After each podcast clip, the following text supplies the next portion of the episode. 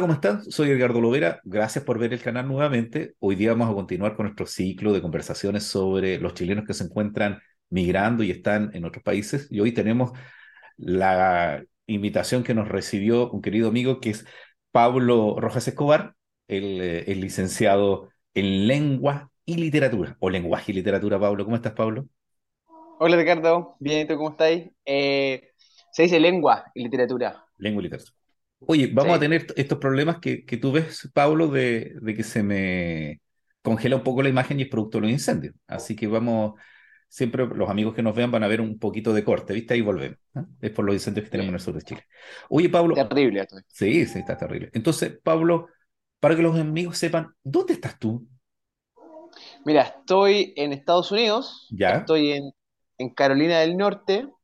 Carolina del Norte queda en la costa este y ujú. es, en la costa este sí, está en el sur de los Estados Unidos y es una de las 13 colonias originales, o sea que es un estado antiguo, se podría decir, eh, tradicional de los Estados Unidos. Es decir, que tú Eh, ves salir el mar del Atlántico, perdón, el sol desde el Atlántico, ¿cierto? Mira, particularmente yo no vivo en la costa. He conocido la costa, es maravillosa la costa atlántica de los Estados Unidos. Eh, vivo como a una hora y media más o menos de la costa. Entonces, para que Pero los, sí, los amigos que se ubiquen geográficamente, ¿cierto? Esto como la aptitud, Estados Unidos, recordemos que está en América del Norte, a pesar que lo- los norteamericanos se dicen los americanos, nosotros, decimos, nosotros también somos americanos. Y ellos eh, fueron colonia británica, ¿cierto? Y la primera colonia, fíjate que es Carolina del Norte. Uno con el nombre podría decir, oye, si Carolina del Norte, Carolina del Sur, hay. ¿Cierto? Es Carolina del Sur. Sí, sí. ¿cierto? Y es eh, un estado más o menos grandote, eh, o sea, grandote porque tiene 10 millones de habitantes, no es el más grande de Estados Unidos, pero 10 millones de habitantes en comparación a Chile es harto, ¿cierto? Como, como Sí, un montonazo. un montonazo de gente, ¿cierto? Me llamaba la atención porque cuando buscaba, ¿dónde estás tú, pues, Pablo? Que está allá en el centro de Estados Unidos, por decirlo así, tú dices la zona sur, uno cuando lo mira en el plano como que lo ve en el centro, ¿cierto? Es que eh, yo no, no conocía muchas ciudades, la capital de ahí, ¿cuál es? La capital es Raleigh. Raleigh, Raleigh. Mira, y está en el sur porque, como sabes, eh, para la guerra de, de secesión se dividió Estados Unidos entre estados del norte y estados del sur. ¿sí? que tenía que ver con la posición que tomaron al respecto de la esclavitud. Y Carolina del Norte es un, escla- un estado, fue un estado esclavista del sur. Y, pertenecía a la Confederación. Claro, y por eso entiendo yo también que no es, el, no es la misma configuración de Estados Unidos que, que había en esa época la que hay ahora, por cierto, porque está la anexión de Estados de México y todo lo demás. Oye, Pablo, fíjate que eh, la idea de, de estos ciclos de video es tratar de ver cómo están los chilenos fuera de Chile, por qué se fueron, y más que hacer una cuestión técnica, es, conocer tu este, historia de vida. Eh, ¿Tú qué hacías en Chile y dónde vivías? Mira, yo viví en, en Temuco ¿Ya? durante bastante tiempo. Yo, eh, bueno, estudié en Santiago, en la Universidad de Chile. Después me fui a Argentina, hice mi magíster en Argentina. Eh, y después, después de 10 años de estudiar, eh, volví a vivir en Temuco. Yo quise desarrollarme profesionalmente en Temuco y fui principalmente profesor. Trabajé también haciendo actividades literarias, talleres literarios, eh, haciendo difusión artística, pero básicamente como me ganaba la vida era como profesor. Trabajé en distintos institutos en, eh, y en algunas universidades. Ah, Trabajé en el IPE Chile, trabajé en, el, en la Araucana, trabajé haciendo clases de preuniversitario, trabajé en la Universidad Santo Tomás, trabajé en la Universidad Mayor, sigo trabajando en la Universidad Mayor, ojo, trabajo en línea, y trabajé también en la Universidad Católica. Oye, no es menor porque hablábamos con eh, eh, un amigo de Nueva Zelanda, ¿cierto, Ariel? Y decía, yo le decía, tú eres un trabajador nómade y tú estás en la misma condición. Estás pudiendo hacer clases y recibiendo ingresos, entiendo yo, haciendo Sí, clases fuera de Chile, que, que es uno de los privilegios. Y ojo que vamos a hacer, un- vamos a hacer un video para contarle a los amigos qué pasa con los países que están aceptando las visas de trabajo nómade, que es una, un circuito nuevo que existe donde efectivamente hay ciertos visos, que hay ciertos países que entienden de que hay trabajadores que pueden seguir trabajando en línea y por lo tanto tienen una categoría distinta al visado de trabajo tradicional. Mm, Ahí tenemos nuevamente un problema, de, como les nos comentaba yo. pegamos un poco, sí, es producto de lo... súper bien. Sí, qué bueno. Oye, entonces, mira, eh, Pablo, a mí me interesaría saber, ¿es la primera vez que, que tú vas a Estados Unidos, no? Mira, no es la primera vez que, que he visitado Estados Unidos, ¿Ya? Pero sin duda que es la primera vez que me vengo a vivir acá. O sea, que no vengo a, hacer algo muy puntual de, de hacer un, un- un turismo, sino que estoy viviendo acá con mi familia, me vine con mi familia también. Yo soy casado, ¿Mm? tengo una hija, bueno, y tengo que decirte que soy casado con una norteamericana. Ya, Entonces, eso para mí hace que mi estadía, mi estadía sea un poquito más eh, expedita, más fácil. ya. Entonces, mira, lo que yo te quería comentar es que hemos tenido durante el fin del año 2022 e inicio del 2023 una preocupación de los chilenos, porque nosotros tenemos un estatuto migra- un estatus migratorio muy eh, conveniente con Estados Unidos. Tenemos una exención de visa, que es la visa waiver, no sé si se dice waiver o se dice waiver, ¿cierto? No, pero aquí decimos de visa waiver, ¿cierto? Que es una visa que posibilita que si tú vas por turismo o por trabajo estés 90 días. ¿Cuál es la gracia? Que Chile es el único país de Latinoamérica que tiene esta visa y que esta visa físicamente implica que tú no vas al consulado a hacer el trámite de visado, sino que tienes que hacerlo a través de una plataforma electrónica, porque Chile tiene un pasaporte electrónico. Uno dirá, pero si el pasaporte es físico, sí, pero es que tiene chip. Sí, esa es la gracia, que tiene chip. ¿Cierto? Nosotros eh, casi partimos esto porque hay una crítica que hace Estados Unidos de dos cosas. Primero, de que el turismo se transformó en, un turismo delictual. No es que todos los chilenos que viajen entren a ahorrar, sino que era muy notorio. Y eso es una preocupación. Y la preocupación estaba en que eh, los organismos que están a cargo de esto, que sean norteamericanos, no podían verificar correctamente el prontuario, ¿cierto? De, los que iban. Estaban usando meterse en la plataforma del Judicial, pero ahora hubo una, una voz de alerta, porque la, nueva embajadora eh, norteamericana en Chile, que es Bernadette Meehan, o Megan, una cosa así, ella alertó, estamos con este problema. Además, porque también había una cuestión que a mí me preocupaba, que era la utilización del pasaporte chileno por otros nacionales, o sea, por otros migrantes, me refiero yo, gente que llegaba a Chile, tenía una residencia en Chile, obtenía el pasaporte chileno y hacía la escala para Estados Unidos. O sea, su intención nunca fue estar en Chile, sino agarrar el estatus, ¿cierto? Tuvimos un incidente con eh, haitiano y un incidente con Venezuela. Entonces estaba este problema que nos decían, oye, vamos a perder la visa waiver. Entonces yo lo primero que me pregunté, oye, ¿y esta visa, más allá de lo que yo sabía, que es una visa que, que es una exención de, de visado, ¿es la que estás utilizando tú para estar allá ahora, Pablo? Mira, eh, es, es la que yo utilicé para, para ingresar al Ya, país. Sí, pero yo ahora estoy haciendo trámites de cambio de estatus, claro. Que se puede porque hacer, que es muy normal cuando tú ingresas a un país y tú puedes tener esta, esta posibilidad mientras estás adentro. Mira, eh, se puede, se puede hacer, eh, pero necesitas abogados. Para, para hacerlo, ¿sí? Eh, mira, yo, yo tuve la asistencia de, de mi esposa para llenar largos formularios para hacer mi cambio de estatus. ¿sí? Y entre todas las cosas que yo, que yo ponía como antecedentes que podrían eh, ayudar a mi cambio de, mi cambio de estatus, estaba particularmente el hecho que yo estaba casado con una norteamericana. Ujú. Entonces, Pablo, eh, veamos la parte primera antes de tu cambio de estatus. Cuando tú, cuando tú llenas tu formulario o cuando tú pones tus antecedentes de- para llegar por la visa eh, waiver, que creo que hay una B1 y una B2, una de turismo y uno para, eh, creo que para negocios, ¿cierto? Que nos dan estos 90 días de ingresar a Estados Unidos. Ese formulario, tú que viviste un proceso anterior, porque habías ido a Estados Unidos, este, este- esta ventaja que tenemos de, de hacerlo online, ¿aliviana la carga burocrática? ¿Hay menos antecedentes que presentar?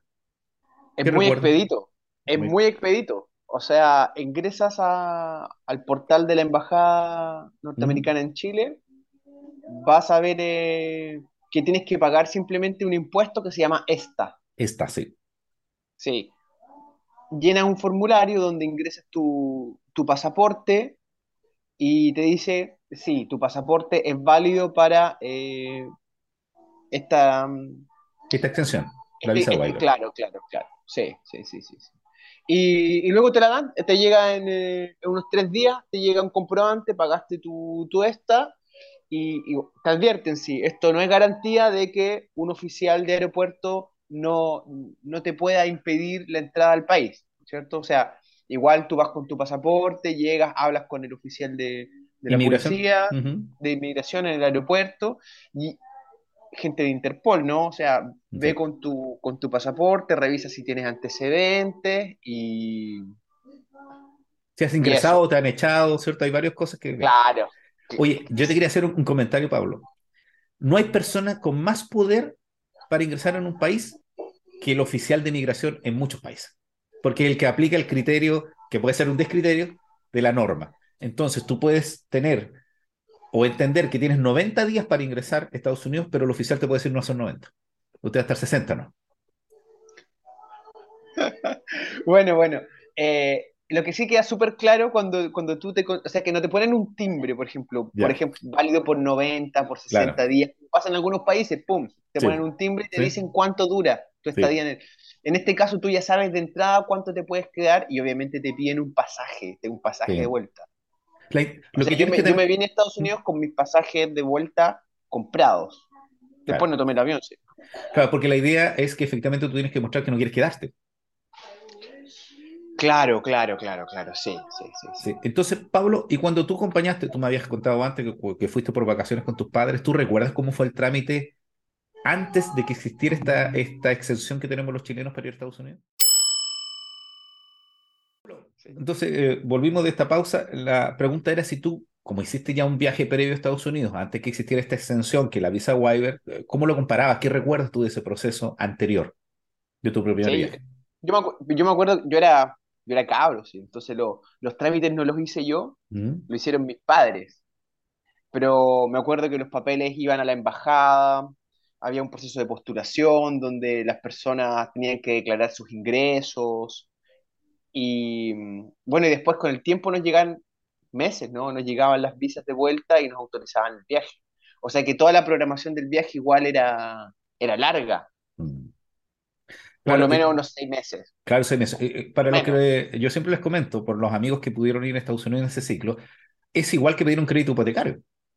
O sea, tú tenías que acreditar tus rentas, que, que, tenías algo, que quien te apoyaba, que quien te acompañaba. Era, era muy largo el proceso y la demora en esperar esa respuesta esperar la respuesta era...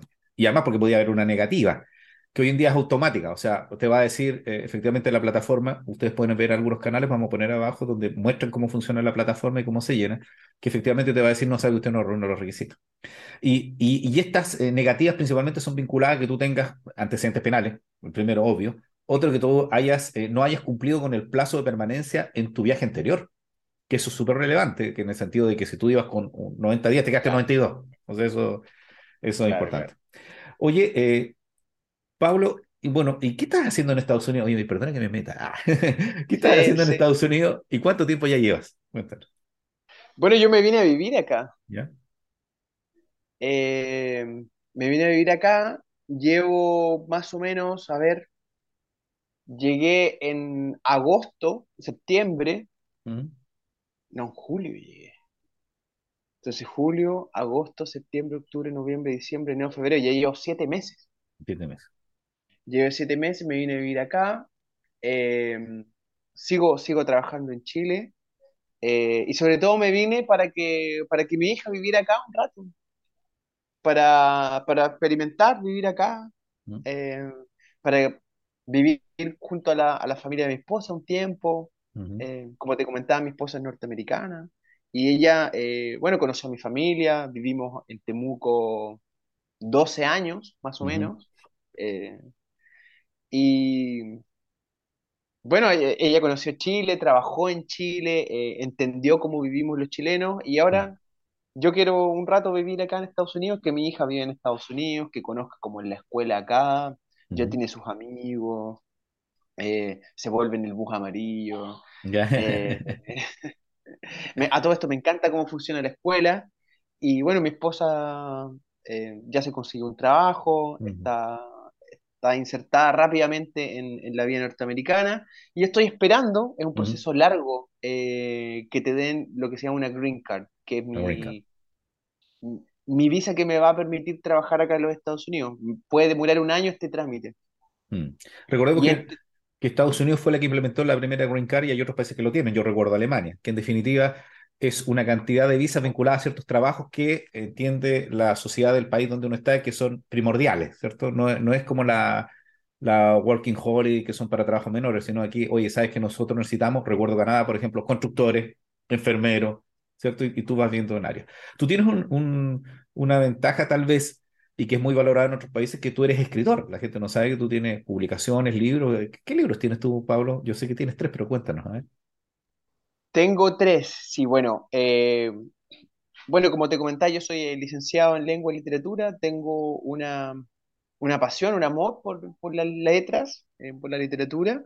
Y bueno, tengo, tengo un libro de, de narrativa que publiqué en 2000 2007. eh, lo publiqué en Buenos Aires. El, El bosque está en mis ojos. Mm, Y bueno, y últimamente en Temuco, mientras viví en Temuco también eh, publiqué dos. Publiqué Caminantes en la Nieve y Árbol, eh, al- mm, en- hace como dos, tres años atrás. Y, y bien, me- a mí me encanta, igual publico críticas literarias, eh, hago ensayos sobre, sobre otros escritores que me, que me interesan o que bien son conocidos míos que me interesa hablar sobre su trabajo. Es más o menos eso lo que, lo que publico. También escribo, escribo poesía y ahí me, me ha costado más publicar ese, ese trabajo, pero creo que ahora en Estados Unidos va a salir algo precisamente con un, eh, con un escritor de, de- de- Santiago, pero que vivió mucho, mucho tiempo en, en Temuco, igual que se llama Jeries. Él está en, en Florida. A lo mejor podría entrevistarlo a él porque él tiene una experiencia de migración bien interesante, porque él se vino a Estados Unidos con una visa para hacer negocios. ya, O sea que tú, con cualquier persona del mundo, tú puedes viajar a Estados Unidos a hacer negocios y eres muy bien recibido.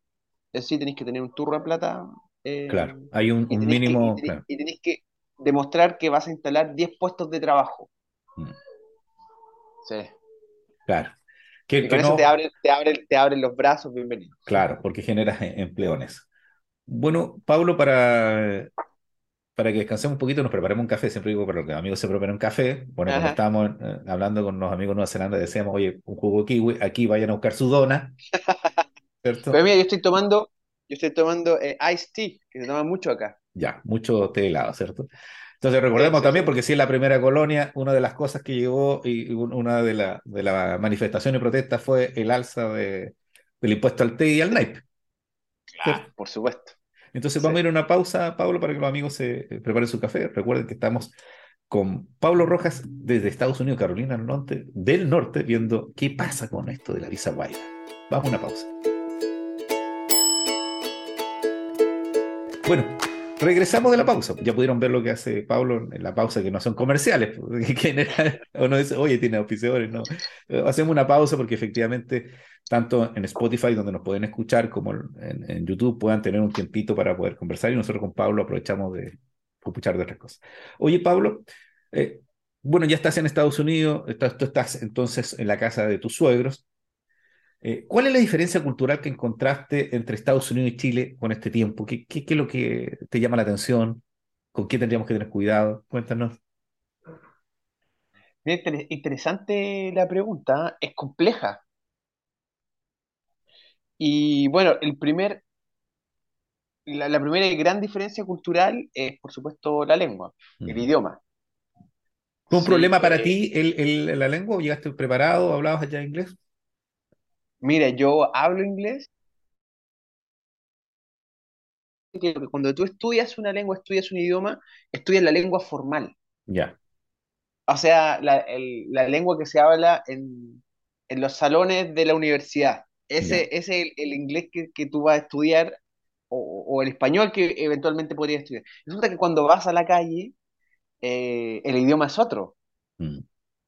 Y ese, ese, ese, ese es el desafío para, para las personas que, que en verdad quieren imbuirse en otra cultura, es poder pasar la, la barrera idiomática del idioma formal al idioma coloquial. Así que estoy acá en el sur aprendiendo inglés del sur de los Estados Unidos, que es ya, distinto al del norte. Y, y bueno, está eh, todo este tema de la, de la segregación racial, mm, que también obviamente yo que soy una persona que tengo intereses lingüísticos, lo veo que llega, lo llega el lenguaje. Entonces hay, hay también lo que se llama el Ebonics, que es el, el inglés del- de los afroamericanos, que, que es distinto, fonéticamente es muy distinto.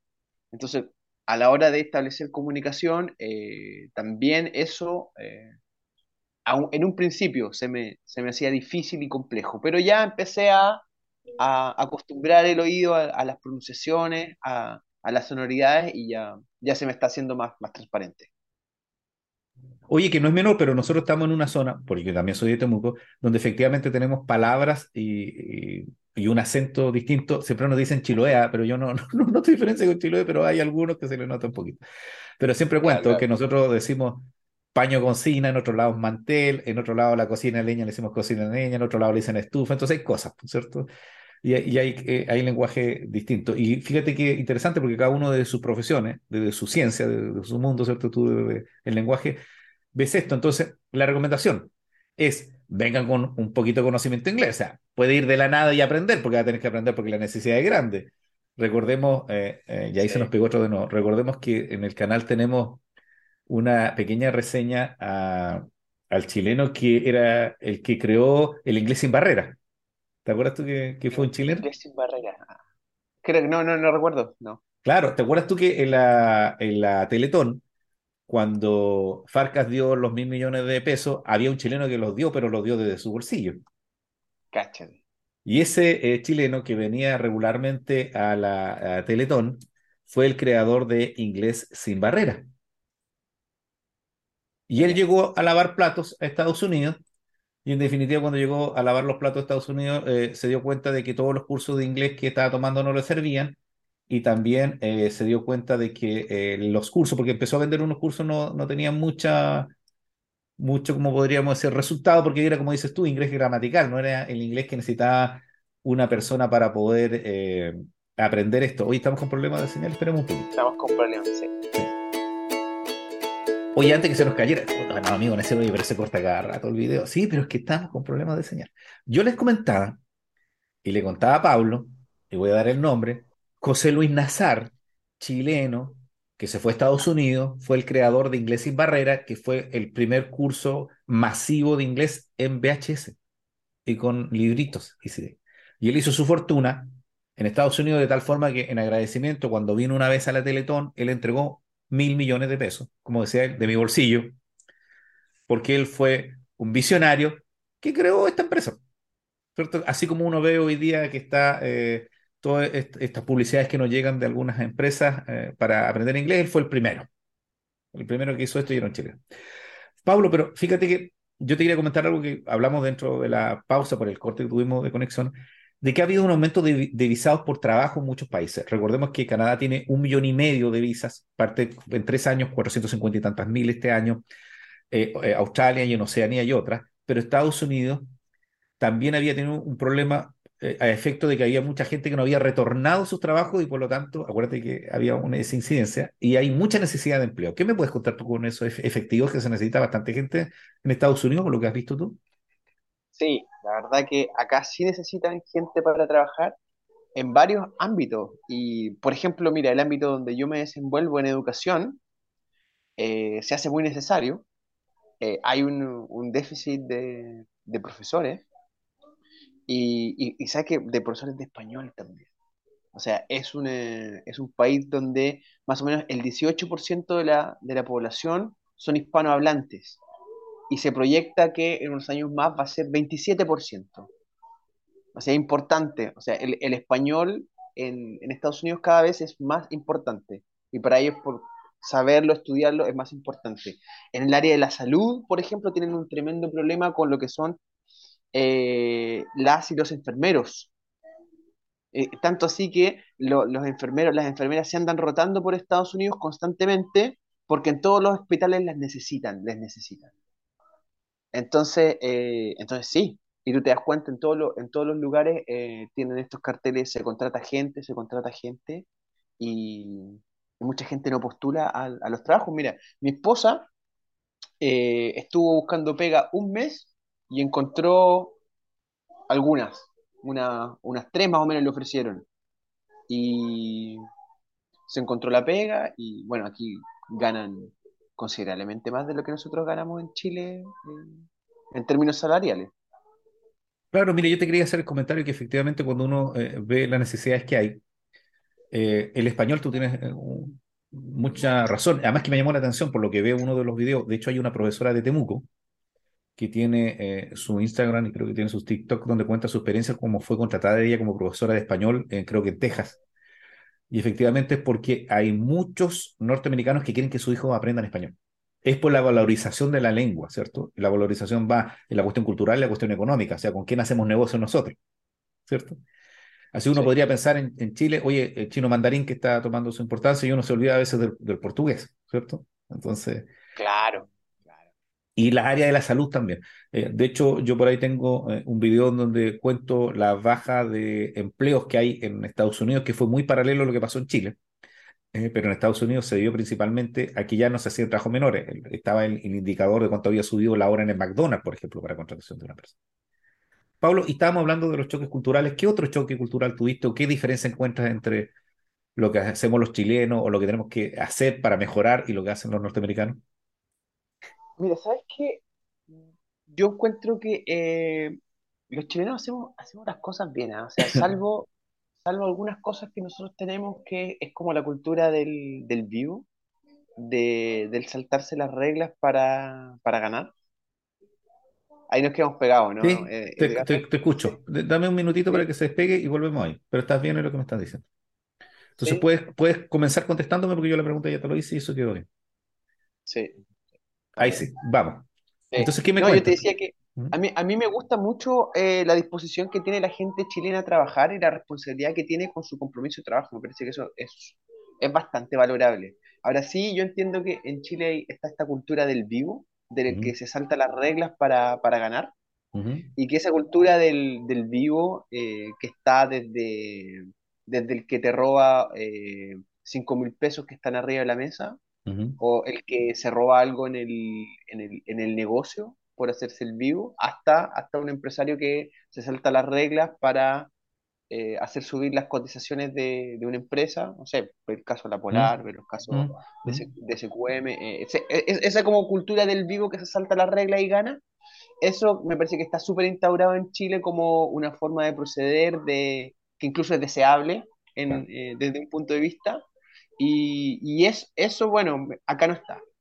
O por lo menos no lo he visto. No, no, no te voy a decir que no existen personas que no sean Claro. estafadoras ni que se quieran saltar las reglas, pero son súper apegados a las reglas. Te cuento, Ahora yo creo yo, que sí, si me, si me, me dejas un poquito pensar, a ver si estamos en la misma sintonía, que es, en definitiva, lo que se nos critica y que nosotros no criticamos, vamos a decir, los chilenos no criticamos este comportamiento, es el de, en cierta medida, robarle a los poderosos al Estado. Cosas chicas, pensamos nosotros. Cuando uno dice, oye, eh, ¿sabes que me voy a llevar el, el lápiz del banco? Porque, oye, con todo lo que me cobran, ¿cómo no me voy a llevar el lápiz? Pero la cultura anglosajona dice, el lápiz no es tuyo, no te lo puedes llevar. ¿cierto? O estoy en la empresa y me voy a llevar el confort. Recuerda que hay gente que, que sale con, con el confort. Y te acuerdas que había siempre una broma con los obreros de la construcción que se llevaban un ladrillo en la bicicleta. ¿Cierto? Que la construcción se y llegan a construirse una casa. Pero sí, tenemos es- esa como suerte de cultura de que, lo que tú tienes mucha razón, de que la pillería es premiada. ¡Uy, qué inteligente! Que, ¿ah? ¿Cómo se van a enojar si fue tan poquito? Una minucia, pero habla mal de, de nuestra cultura y de, recuerden ese letrero que nos colocaban en algunos países donde decían, si ven a un chileno robando, tengan cuidado. O sea, es parte de su cultura, no, no es un problema. Sí te podría decir que tuvimos algo que, que me llamó la atención, que uno de los involucrados en las estafas en las universidades, que era eh, falsear estos currículos, era un chileno, un empresario, que metió así en una de las universidades norteamericanas a sus hijos, que, que es parte de nuestra pillería, ¿cierto? Que se claro, reflejan estas claro. cosas de, de falsear algunos datos, de, de hacer cuestiones que dicen así. Entonces, eso hay que mejorarlo, porque vamos a tener problemas y, y nos va a reflejar nuestra cultura. Son, son detalles, mira, yo siempre digo, un Igual no chileno, decir que todos los chilenos sean así, ¿ah? no, pero es parte de, o sea, es muy difícil, dijéramos, que a alguien que una máquina en Chile le devuelve unas monedas de más, las vaya a dejar a algún lugar. Por último, le da lata. En el peor del caso se la va a quedar. Pero en otras culturas tú dices, no, esto lo llevo y lo llevo la- al lugar donde corresponde. ¿Cierto? Pasa eso.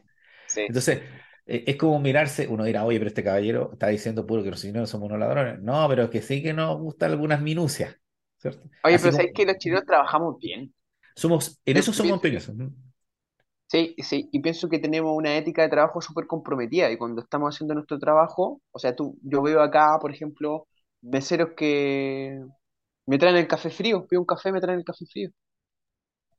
Ah, oh, Claro. disculpa, no, no me di cuenta. Y me traen un café, un café caliente después, ¿no? Pero eh, mal servicio, gente que no, que no quiere trabajar, que tú notas que no quieren trabajar, ¿no? Entonces tú decías, oye, es- este está buscando que lo despidan, pero no. No, no es así, no es así, porque resulta que después te das cuenta que mucha gente te, te atiende o trabaja con, con esa actitud y, y tú dices, oye, realmente en Chile eh, la gente trabaja poniéndole todo, ¿no?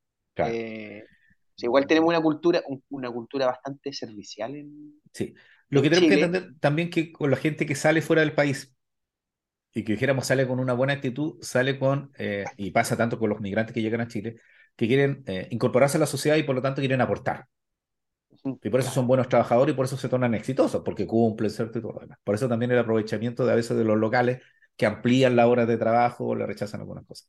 Pero también teníamos ese grupo que te decía yo, de chilenos en este caso, que es lo que me interesaba a mí, que casi nos hacen que perdamos la visa guay, porque en definitiva iban a hacer turismo para robar, ¿no es cierto? Y nosotros somos reconocidos por los lanzas internacionales. Entonces, sí. nos llaman con eso. Oye, Pablo, y volviendo a las recomendaciones, y ya una consulta que me llamó la atención. eso, pero eso último que tú dijiste es interesante, ¿ah? Porque no debe ser fácil tampoco para un, eh, para un flight chileno meterse a flight internacional acá en Estados Unidos.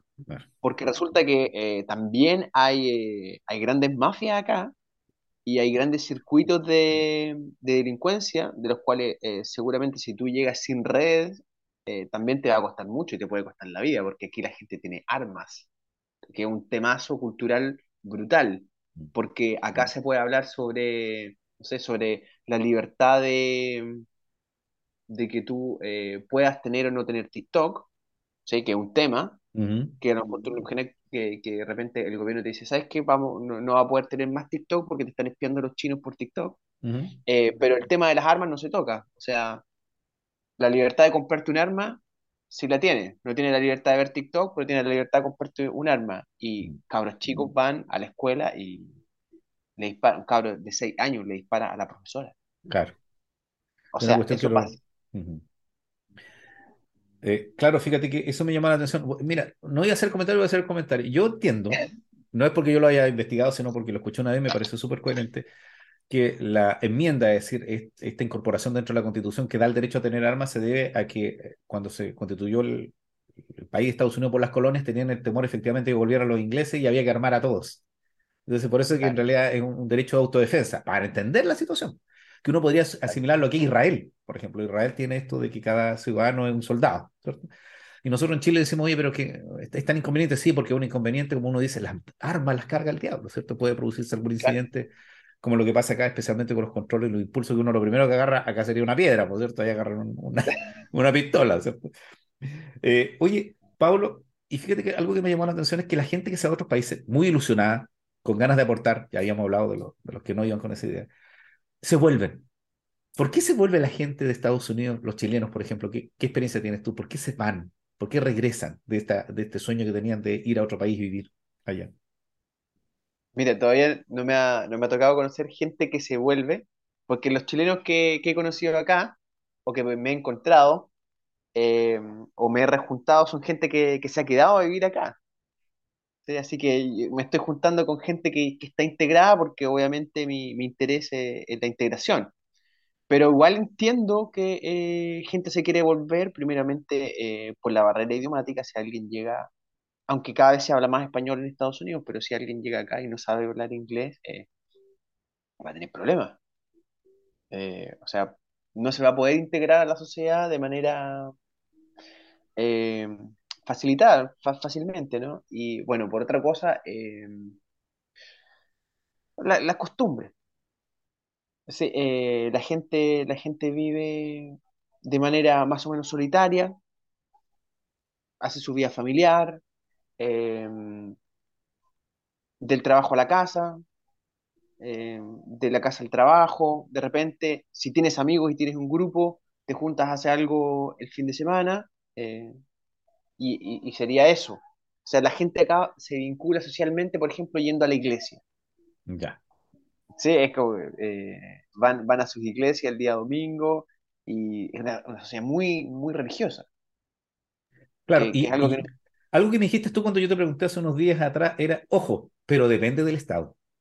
Porque a nosotros se nos olvida que es un país muy grande, que son 51, 52 estados, ya no sé cuántos serán ya, porque no son los 50 que, estudiaba yo, son un poquito más, y cada uno tiene una cultura distinta, ¿cierto? Y es muy notorio.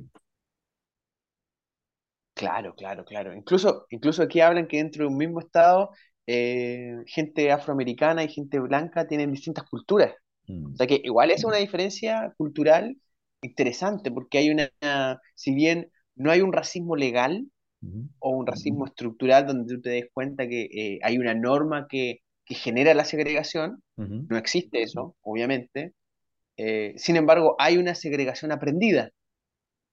Entonces, por ejemplo, el otro día me pasó algo súper interesante, que yo fui a, a, a un bar a escuchar unas bandas de rock y me di cuenta que no había gente de color ahí. Mm, Y, y yo sé que eh, a- recién había estado viendo un partido de básquetbol entre eh, UNC, entre la Universidad de Carolina del Norte y Duke, que son las dos universidades importantes de acá, y había gente blanca y gente de color, todos en los bares gritando, eh, vamos, vamos por UNC. Y después, después de ese, de ese evento que era completamente integrado racialmente, voy al concierto de rock en un, en un bar, ¿cierto? Un Mm, antro, y resulta que eh, es pura gente blanca. claro. Y después pregunto, ¿no? A, a mis conocidos, oye, ¿por qué? ¿Qué, qué onda? ¿Qué está pasando? No, es que eh, este tipo de música no es para gente de color. A ellos no les gusta.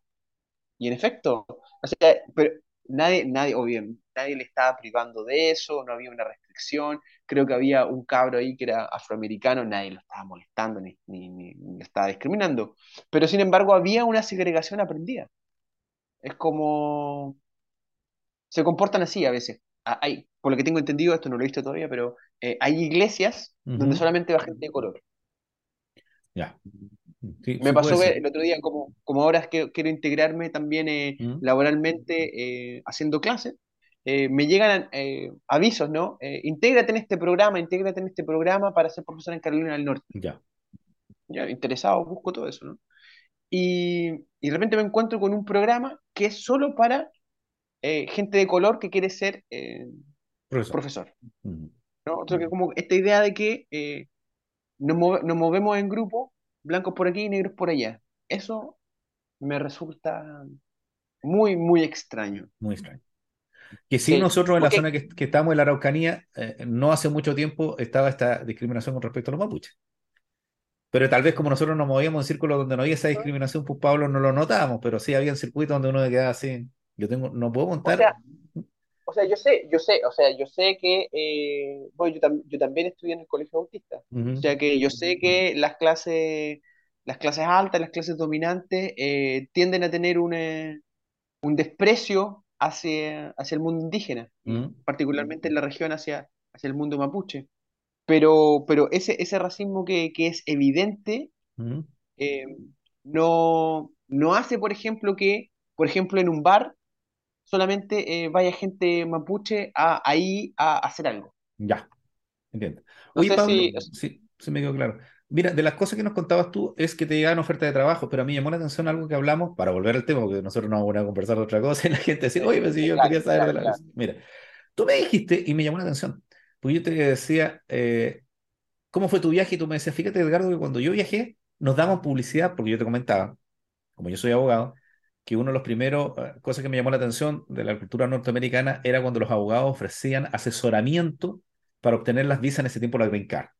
Entonces, tú en el viaje eh, viste esto y además porque me dices que para los trámites que tú estás haciendo, efectivamente necesitas gente que esté preparada para hacer esto, que en algunos lados son eh, agentes, ejecutivos o efectivamente ya son abogados en algunos países. ¿Cómo fue esta anécdota? Y después cuéntame cómo es tu trámite para que los amigos lo tomen nota cuando quieran postular a, a algo necesitan asesoría legal. Claro. Mira, bueno, yo me, me, me sorprendí bastante cuando en el avión venía y vi publicidad en la, en la tele del avión de firmas de abogados norteamericanos que te ofrecían, te ofrecían green card.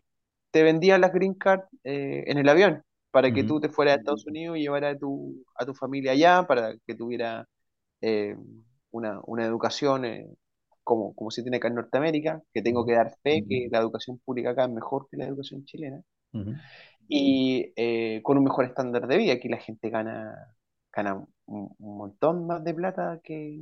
eh, increíble, o sea, de, de verdad es impresionante la, la diferencia de, de poder adquisitivo que hay. Entonces, sí era efectivo que viéramos que en Estados Unidos es un mercado la migración y por lo tanto, eh, Totalmente. y, lo necesitan. Claro, y como mucho, porque tú hablas también de que se necesitan trabajadores, que efectivamente hay personas que se dedican a esto. Tú me decías que tu tramitación que estás haciendo ahora la estás haciendo con eh, eh, personas especializadas, eh, ¿cierto? Eso, tú vas a una agencia, están certificados, ¿cómo hacen eso? mira, puedes hacerlo de varias formas, mira. hay agencias, sí, hay agencias de abogados que te hacen, te hacen los trámites. Piensa que esto te puede costar dos mil dólares, más o menos, con un abogado, hacer tu trámite. Y bueno, se demora mucho tiempo. te, pueden demorar un año en cambiar tu estatus. Y bueno, eh, eso significa que tú legalmente no puedes trabajar en el país. Claro. ¿Sí? Y, y, también eh, para los papeles, para que tú hagas tus papeles, necesitas conseguirte un sponsor. Ya. Alguien que te patrocine. Mm. Alguien que te patrocine. Eh, en este caso, por ejemplo, yo, yo tengo a la familia de, mi esposa que, nos patrocina. Así como que, digamos, nos, eh, nos ayuda eh, en poder realizar este, este proyecto que, tenemos. Ahora yo no tengo claro cómo esta firma de abogados que, vende Green Card por,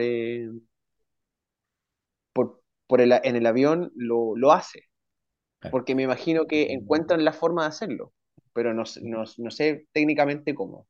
A eso nos dedicamos nosotros, a encontrar la forma. Claro. pero lo que, yo sí sé, lo que yo sí sé es que un empleador, alguien que te ofrece un trabajo, sí puede ser tu sponsor. Claro, que es un régimen que se incorporó en Chile. Recordemos que en Chile ahora tú tenías, había mucho temor antes de la modificación de la ley con los extranjeros que el empleador tenía que pagar los pasajes. ¿Te acuerdas que estaba ese, ese rumor de que el empleador tenía que pagar? En definitiva, es para acreditar que tú vas empleado y la persona que lo contrató te tiene que le tiene que garantizar al Estado que te trae para eso. Cuestión que también hacen los familiares. Es más fácil con los familiares, ¿cierto? uno corre un riesgo, ¿sí? porque si la persona no viene para lo que uno dijo que venía, hay también eh, penas con respecto. Oye, Pablo, y para ir terminando, porque ya estamos en la hora, yo te estoy quitando tiempo, estamos con una diferencia horaria que te dice levantarte temprano, te lo agradezco. Yo decía, oye, aquí va a haber ruido. es, eh, ¿Qué recomendaciones le darías tú a la gente que dice, sabes tú que yo, después de ver el video y ver las cositas que vamos a poner aquí abajo en la, casilla de datos, quiero ir a Estados Unidos, desde Chile? ¿Qué recomendaciones le das? Oye, prepárense, vean esto, ¿qué, qué tienen que hacer desde tu experiencia? Eh, yo le recomendaría venir con plata. Ya. Porque es caro, es caro. Eh, o sea, aquí como la gente gana mucho dinero, gasta mucho dinero. Mm. Eh, o sea, el nivel de gasto es a otro nivel. Entonces, venir preparado, preparar el viaje, ahorrar buscar, buscar la mejor forma de, conseguir un crédito eh, y, ver eso, porque eh, si se van a querer quedar también acá, eh, a lo mejor van a pasar mucho tiempo sin que puedan trabajar, a pesar de que mucha gente trabaja sin tener permiso para trabajar, trabaja igual y se gana buenas monedas. Pero, pero bueno, pues si, si tú tienes pensado que, lo que es un riesgo, ¿ah? porque puedes perder tu, tu, tu visa, si por ejemplo yo ahora me, me, voy a trabajar y me descubren que estoy trabajando, no sé, por ejemplo, lavando platos y me gano mi moneda, mientras, mientras espero que me llegue el permiso, me descubren y me dicen, oye, pero tú no tenías permiso para trabajar, estabas trabajando, puedes hacerlo. Entonces, eh, tener un plan, un plan de, plan de financiamiento mientras te vas a pasar un año sin trabajar. En mi caso, por ejemplo, yo me, yo me pedí un crédito y estoy pagando el crédito trabajando en línea. Mm. ¿no? Que me, alcanza para pagar las cuotas del crédito y el crédito me alcanza para, para estar un año eh, viviendo mm. acá eh, eh, sin tener que estar pasando pellejerías. Pero se está esperando el sexto retiro. Sí. Oye, y bueno, igual mi esposa, tuve la suerte que mi esposa consiguió pega rápidamente, ¿no? Claro. Oye, buena recomendación, porque fíjate que en Chile, para los amigos que no lo sepan, eh, ya hay un requisito para la visa de turismo que tú tienes que acreditar 46 dólares eh, diarios de subsistencia, ¿cierto? Entonces sí, en nuestro país también está pidiendo una cantidad de dinero que es inferior a lo que se necesitará para allá, porque 46 dólares hará re poco, ¿cierto? Hará muy poco ya diariamente. Pablo, entonces, las recomendaciones para que los amigos lo sepan, y yo agradeciéndote el tiempo, es eh, junten dinero porque van a estar efectivamente con una visa, si ustedes se quieren venir y dar el salto a poder estar trabajando allá, vienen con una visa, que es una visa que les permite o ir a estudiar o ir a, perdón, a una visa de, turismo o una visa de negocio, ¿cierto? Que la visa Waiver te da esas dos opciones. Y pueden intentar dentro de la estadía esa eh, visa contratar a alguna, algún especialista, alguna organización para poder eh, lograr la permanencia y por lo tanto van a tener que estar, eh, no van a poder trabajar. Entonces, claro. y, ahí, se te van dos mil dólares en pagar esa agencia. Claro. Y más encima tienes que ver la forma de financiarte un año y que no, no vas a estar trabajando. Claro. Entonces, sí, por lo que te he escuchado, una buena, un buen proyecto de vida familiar, eh, en el sentido de darle una alternativa a, nuestro hijo de conocer otra cultura, amplía la cabecita, ¿cierto? El conocer otras realidades, el aprender otro idioma y efectivamente el eh, consolidar la vida familiar, porque como, como dices, es muy nuclear esto, ustedes dos están eh, consolidando y efectivamente van a poder tener un mejor pasar. Esperemos que Chile también tenga alguna mejora, pero estamos en una crisis y tener la posibilidad de conseguirse empleo. Puede haber gente que hoy día haya sido finiquitada en su trabajo y no vea luces de poder eh, conseguir un empleo en Chile pueda irse a Estados Unidos, agarra su finiquito ¿eh? y, vea la alternativa de ver si puede ir a trabajar y conseguirse esto. Aprovechemos que tenemos la visa Waiver, ¿cierto? Que nos posibilita saltarnos ciertos trámites y el poder ir a conocer también para ver qué, sucede. Oye, Pablo, te quiero dar las gracias. y ahí, ahí tiene, tiene, una tremenda oportunidad. Waiver puede entrar tres meses. Bueno, si no te gusta, te volviste en tres meses, ¿no? Claro. Entonces, que eh, gracias a ti por la oportunidad, que tengas éxito en todo esto. esperemos que eh, también puedas publicar. Yo me alegraría mucho de que te he visto por ahí que ella estaba en un circuito literario, así que yo Pablo le pido. Estoy haciendo trámites para salga su libro acá en Estados Unidos. digo, Pablo, muestra biblioteca y librería en Estados Unidos, para que vean que la gente lee. lee mucho. Oye, acá la gente lee mucho. Lee mucho, ¿cierto? Lee mucho por gusto, no por obligación, que el, el estándar, ¿cierto? Porque uno puede leer mucho en la universidad porque está estudiando, pero lo que, lo que lee es por el gusto de leer, ¿cierto? Así que un gusto, Pablo, eh, para los amigos que te busquen en Instagram, Pablo, y en TikTok, ¿cierto? Sí, estoy en Instagram, en TikTok, en Facebook, en Twitter, eso, me falta el OnlyFans.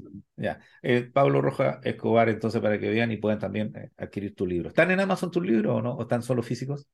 Tengo uno en Amazon y mm. mira, debería poner otro. Vamos a poner. Mira.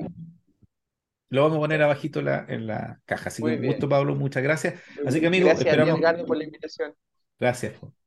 Oye, eh, gracias a los amigos que nos dieron. Pues, así que si les gustó el video, vamos a, a decirles que aprieten la campanilla, pongan like, hagan un comentario, excusen los problemas técnicos que hemos tenido, pero es producto de los incendios que estamos sufriendo en el sur de Chile. Así que un gusto y los esperamos.